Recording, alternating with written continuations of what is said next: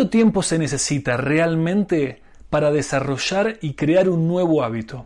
¿Son 21 días? ¿Son 66 días? Quédate conmigo a ver el siguiente video, así lo desciframos juntos.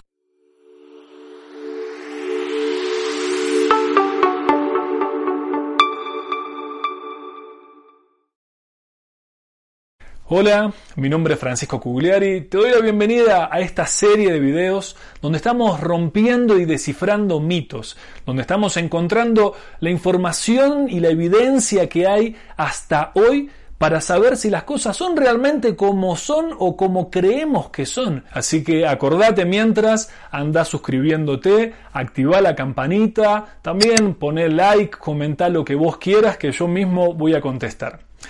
En el día de hoy se lo vamos a dedicar a la generación de hábitos y así supuestamente necesitamos para desarrollar un nuevo hábito 21 días, 66 días, no sé qué es lo que has escuchado, yo te digo lo que escuché y es que eh, lo más común es que se hablen de 21 días. Hay muchos libros, hay muchos cursos que hablan de 21 días para dejar de fumar, 21 días para ir al gimnasio, 21 días para comer más sano, 21 eh, días para leer más. Ahora, ¿realmente esto es así? Quizás vos ya te lo estás preguntando como me lo estaba preguntando yo en su momento. ¿Y por qué hablamos de 21 días? Bueno, esto se debe y nos vamos a ir a 1890, bien atrás, 1890. Bueno, no sé si están atrás, pero ya desde donde estamos nosotros, 2020, sí, estamos hablando de bastante tiempo. En 1890 estaba el psicólogo que es considerado el padre de la psicología estadounidense, que es William James. Él hizo un estudio y llegó a la conclusión que para desarrollar un nuevo hábito, las personas tienen que hacerlo repetidamente durante 21 días. Ahora, esto, como decimos, ¿es realmente así? Hay algo que influye a nivel psicológico y a nivel emocional, y es que tu mente cuando se pone en su calendario mental 21 días, dice, mmm, estoy avanzando, ya cumplí con uno, cumplí con cinco, cumplí con la primera semana, voy por 15 y te vas sintiendo bien porque estás cumpliendo con ese calendario que te pusiste. Y cuando llegaste a los 21, tu mente va a decir, listo, ahora sí, ya desarrollé el hábito porque decían que era 21 y yo durante 21 días seguidos lo hice. Ahora, digamos que podemos hablar y en otro video hablaremos sobre lo que es la PNL y cómo influye la programación mental en nuestra actividad. Y desde la neurociencia también ahora vamos a hablar sobre la dopamina y el sistema de recompensas, de por qué cuando se ponen unos días específicos es más fácil para que ayude a que la persona lo haga y que se sienta bien en el proceso. Vamos a avanzar ahora desde 1890 hacia el 2009. Ya estamos hablando que es bastante cerca de donde estamos nosotros ahora.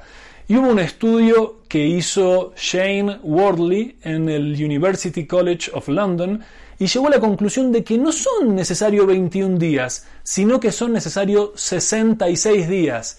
Escuchaste, bien, 66, días para desarrollar un hábito sin esfuerzo.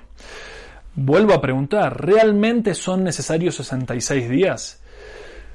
Puede que no, y yo lo que creo es que no es que son 21 días o 66 días los necesarios. Creo que hay una diferencia, que un hábito se desarrolla más por impacto o por repetición.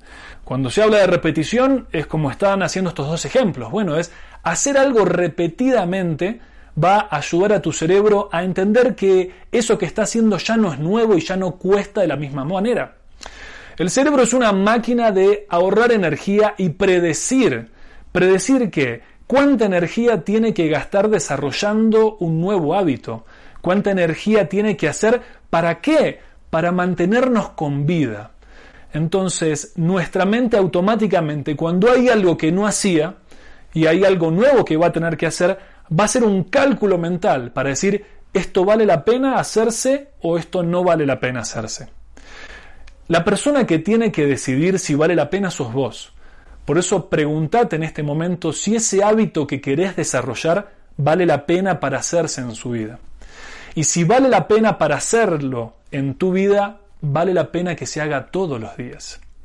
Ya puede que no se necesiten 21 días, pueden que no necesites que sean durante 66 días que lo hagas, porque es algo tan importante para vos que vas a querer hacerlo y no vas a necesitar tanto tiempo. Tu mente va a entender que es algo importante para vos y que cuando más lo repitas, más fácil va a, desarrollarse. Ya cuando un hábito quiere dejar de hacerse, es más difícil porque hay una conexión neuronal hecha. Por eso cuando un hábito quiere hacerse, cuesta un poco más. El cerebro va a gastar energía, pero si vale la pena, va a valer la pena hacérselo. La otra forma de desarrollar eh, un hábito, deseamos por repetición, es por impacto. Al hablar de impacto es cuando hay una carga emocional que está llevada a cambiar un hábito con menos tiempo del que uno esperaba. Es casi un, un interruptor. Si no, pensá quizás que te ha pasado a ti, quizás le ha pasado a alguien de tu familia o en el ámbito de conocidos de amigos que después de tener alguna, algún accidente, alguna enfermedad, cambian un hábito de un día para el otro. Por ahí ya dejan de fumar, por ahí ya empiezan a mejorar sus hábitos alimenticios de un día al otro, porque la carga emocional que lleva es tan grande y la vida de uno depende de ello que decís como no, esto ya no lo quiero repetir más en mi vida. Esto ya para mí no importa como antes lo hacía. Para mí ahora la importancia es otra y quiero aplicarla de esta nueva manera con este nuevo hábito en mi vida. Te voy a recomendar algo entonces. Ya haciendo el resumen sobre las investigaciones científicas del 2009 y de 1890, hay un libro que se llama Hábitos Atómicos. El autor es James Clear y él toma una diferencia en el desarrollo de hábitos. Él ya no habla de hacer una acción específica, sino de crear el sistema para que te lleve a desarrollar ese hábito. Y cuando habla de atómico, habla de esos hábitos pequeños, esas cosas que decís, no puedo creer que esto tan chiquito pueda influir en mi vida, pero sí, hay pequeñas cosas en tu vida, pequeños hábitos que modificándolos y realizarlos día a día, van a hacer que en el largo plazo tengan una diferencia enorme en tu vida. En este sistema eh, de creación de sistema más que de creación de hábito, también hay algo que está que a mí me gustó y es muy importante y habla sobre los neurotransmisores y sobre la liberación de dopamina como sistema de recompensas. La dopamina es eso que te hace sentir bien. Cuando logras algo, y te pusiste una meta, te pusiste un objetivo y lo lograste y te, y te sentís bien, es porque tenés esa dosis de dopamina que se liberó.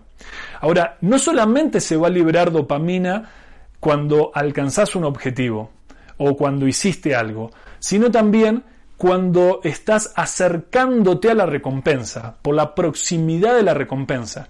Por eso cuando eh, te pones un objetivo, y lo vas logrando en el camino, te vas sintiendo bien. Y cuando lo lograste, tenés esa dosis de dopamina que te va a sentir muy bien y vas a querer replicarlo, vas a querer repetirlo, porque como te sentiste bien con esa liberación de ese neurotransmisor, tu mente va a sentir eh, esa, esa carga y que vas a, va a ser más fácil que lo quieras repetir porque vas a querer, o tu cerebro va a querer sentirse bien nuevamente. Como ves, esto no va tanto por el tiempo, aunque influye también la repetición. Pero esto es cada persona, somos diferentes. Así que analiza cuál es ese hábito que vos querés tener en tu vida, analiza qué tan importante es para vos ese hábito y cómo podrías crear un sistema que te ayude a desarrollarlo de una manera más fácil. ¿Cómo podés hacer para ayudar a tu cerebro a que libere esa dopamina que tanto nos sirve. En otro video voy a hablar sobre los neurotransmisores para hablar más en detalle. Pero por ahora, y para hacer este cierre con este resumen, vimos lo que era el estudio del el psicólogo estadounidense William James de 1890 con sus 21 días. Vimos los 66 días de Shane Worley en el 2009 en Londres. Vimos lo que es la creación de un hábito por repetición y por impacto, por esta carga emocional y la generación de sistema para generar hábitos con la recomendación del libro Hábitos Atómicos que seguro que va a ser de mucha utilidad. Así que espero que este video te haya gustado, espero que te haya hecho reflexionar y pensar de una manera diferente sobre ese hábito nuevo que vos querés tener en tu vida y desarrollarlo. Acordate de suscribirte al canal, de comentar, de poner like, de compartirlo si querés y nos vemos en el siguiente video.